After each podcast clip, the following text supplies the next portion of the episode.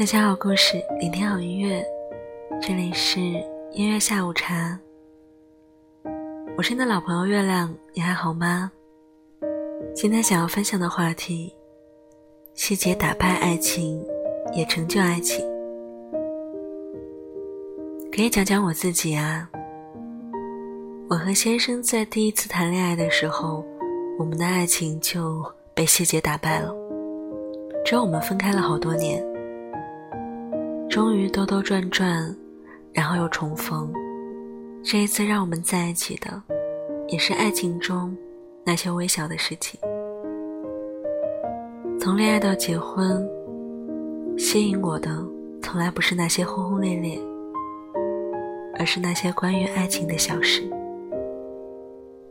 二零一九年二月六日，恋爱中，相识六年零九个月。小李的衣服口袋就像是哆啦 A 梦的神奇口袋，总是可以变出好多想要的东西给我。他会无条件支持我的工作，让我做真正想做的事情，会把我当做小孩子一样去爱。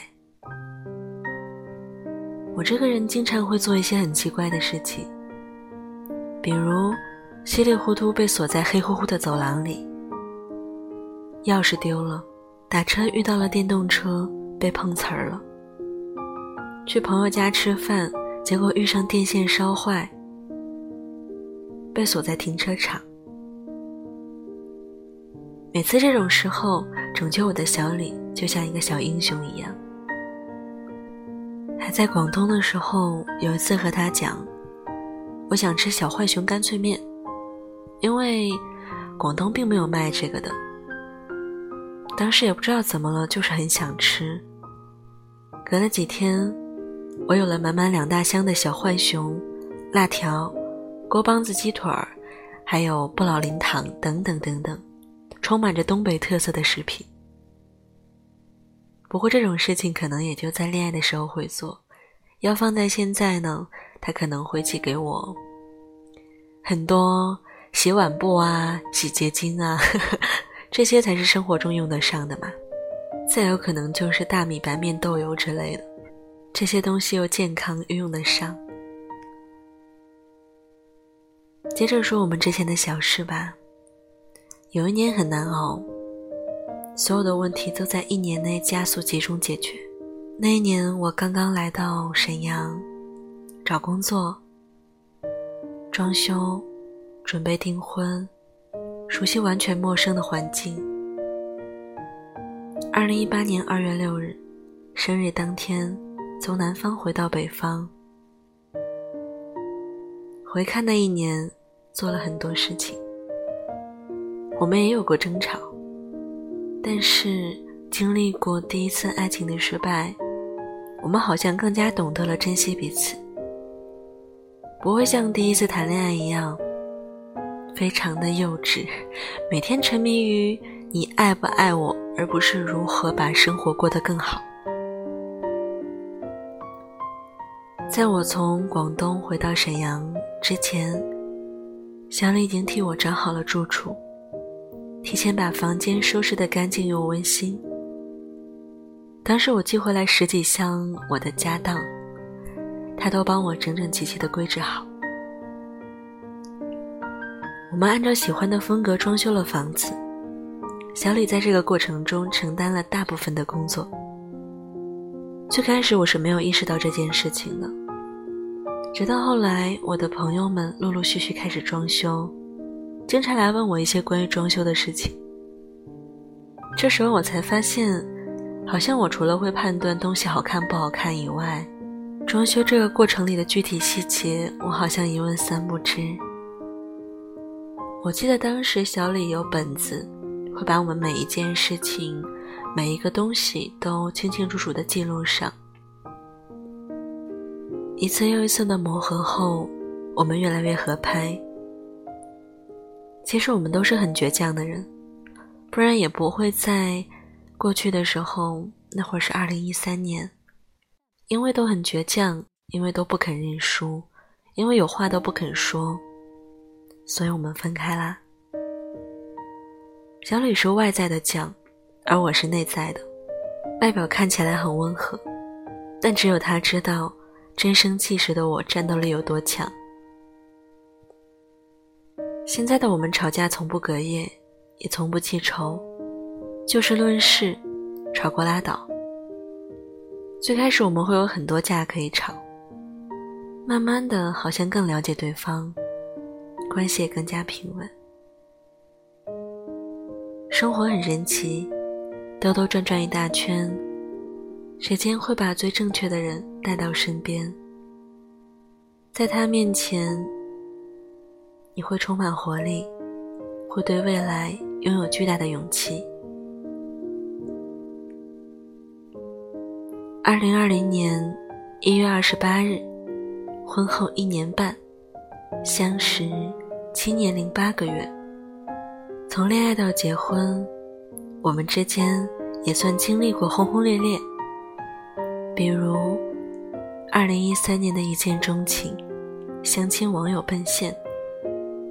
比如之后的异地恋，又比如两年后校园恋爱分手，再接着毕业一南一北杳无音讯，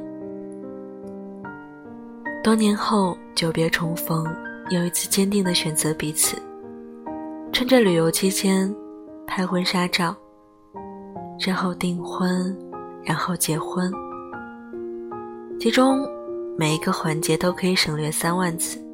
每一个片段都可以单独拉出来写一部剧。渐渐长大会发现，轰轰烈烈的爱情让人心动，但是心安才是幸福。你爱我，藏在那些小事中。我感冒很少吃药，又丢三落四。李先生上班很早。他会在我感冒不舒服的时候提前做好早饭，冲一杯感冒灵，写张便利贴，水烧好了，早午饭后各冲一包感冒药，切记，笑脸，爱心。小李去北京办事，回来的时候带了一大堆奇奇怪怪的伴手礼，吃的、用的，还有单纯摆设什么用都没有的，比如。珐琅彩古法荷香丸，因为商家告诉他闻过以后心情会很好。小李回家以后第一件事，就是把这个大珠子挂在我的脖子上。还有兔爷，老爷爷题字的台历和笔记本，二零二二年奥运会纪念水杯，明信片，在李先生的小黑手上。一条一条试出来的故宫口红，还有被他认为是擦脸的饼的气垫 BB 霜，以及火车站前北京特产若干。小李的伴手礼永远是个谜。李先生有一个特别好的点，就是无理由的护肚子。真遇上不开心的，我可以尽情和他吐槽。像是我最好的兄弟一样，大哥总会特别搞笑的跟我说：“欺负你谁呀？让他门口等着别走。”每次听到这个话，我基本忘了生气了。其实女生生气的时候，一般不需要给出什么正经的建议，我们心里其实已经知道该怎么做了。听到这样的话，就会觉得有大哥罩着真好啊，我也有靠山了。在爱家这个事上，李先生表现的可以说非常完美了。我是家里好吃懒做的那个，不爱做家务。被李先生整理过的柜子和物品，绝对都是从大到小整齐排列，甚至连家里的抹布都会被叠成豆腐块儿。他在家的时候，家里一尘不染。他也会经常买一些家居用品。让每一个物件和空间的位置更加合理。耳濡目染之下，我居然也开始爱收拾房间了。前段时间因为疫情，李先生第一次休假二十天，除了我上班以外，我们每天都可以在一起。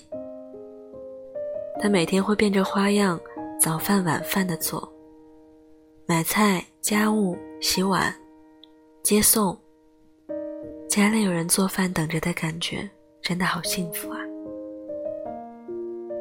认识快八年，第一次在一起这么久，过了一段正常的家庭生活，每天都很快乐。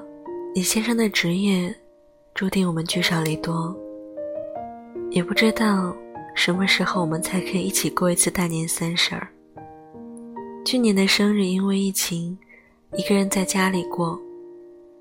今年李先生用他的二十天假期，精心准备了很多惊喜。结果他仍回不来。回单位前，把原本摆在后备箱的惊喜挂在了墙上，那种生日快乐的灯。可是呢，不开灯的时候。那四个灯是惨白的，我把它们摘下来藏进了柜子。生日的时候开灯再挂出来。据他说还有礼物藏在家里，那我先期待一下吧。遇到喜欢的人，恋爱和婚姻都是快乐的。细节会打败爱情，但细节也会成就爱情。他做每一件事情都会想到你，因为用心。你爱我，藏在这些小事里；我爱你，因为这些温暖的小事。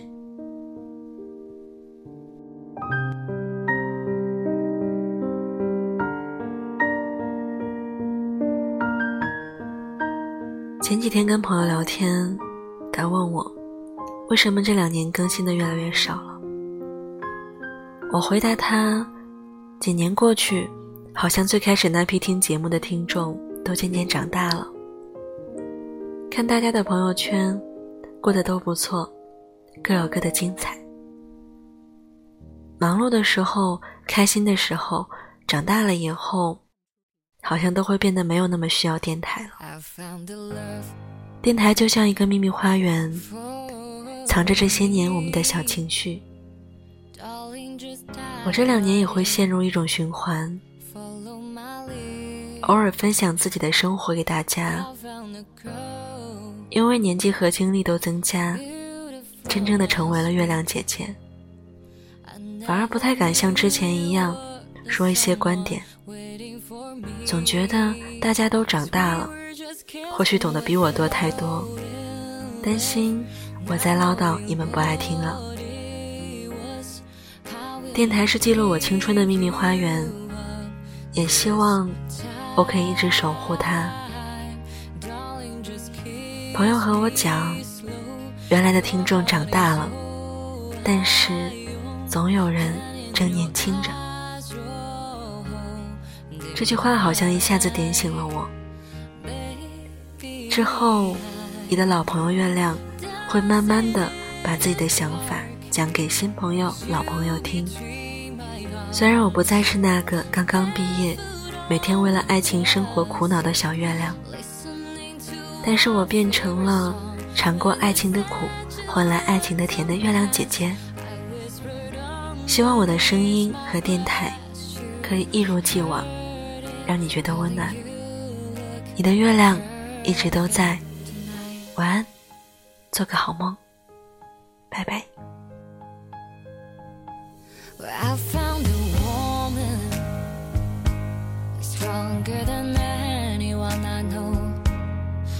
shares my dreams. I hope that someday I share her home.